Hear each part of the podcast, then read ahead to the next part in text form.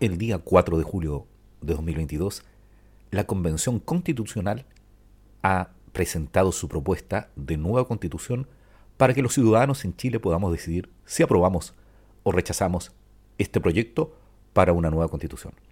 En este podcast te daremos a conocer todo el articulado de la propuesta de nueva constitución en Chile.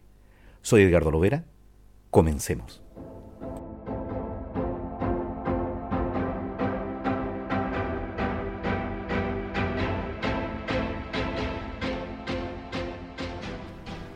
Artículo 260.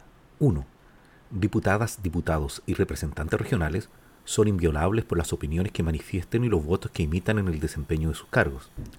2. Desde el día de su elección o investidura no se les puede acusar o privar de libertad salvo en caso de delito flagrante. Si la Corte de Apelaciones de la jurisdicción respectiva en pleno no declara previamente haber lugar a la formación de causa. En contra de las resoluciones que al respecto dicten estas Cortes, podrá apelarse ante la Corte Suprema. 3.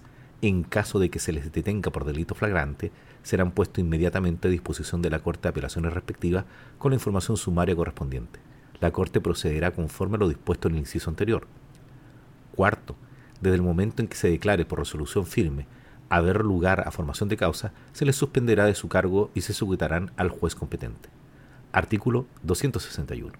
1 cesará en el cargo la diputada, el diputado o representante regional A. que se ausente del país por más de 30 días sin permiso de la corporación respectiva o en receso de esta de su mesa directiva. B.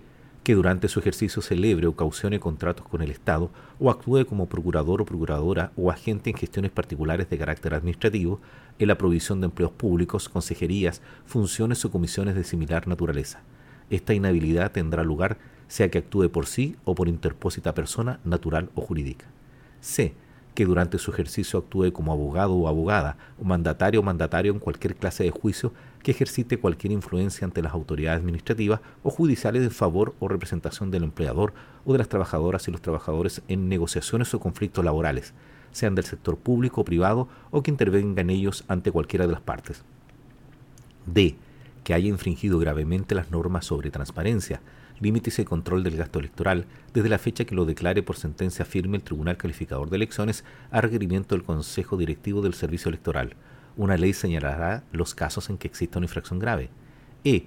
Que durante su ejercicio pierda algún requisito general de elegibilidad o incurra en una causal de inhabilidad de las establecidas en este capítulo. 2. Diputados diputadas y representantes regionales podrán renunciar a sus cargos cuando les afecte una enfermedad grave, debidamente acreditada, que les impida desempeñarlos y así lo califique el Tribunal Calificador de Elecciones. 3.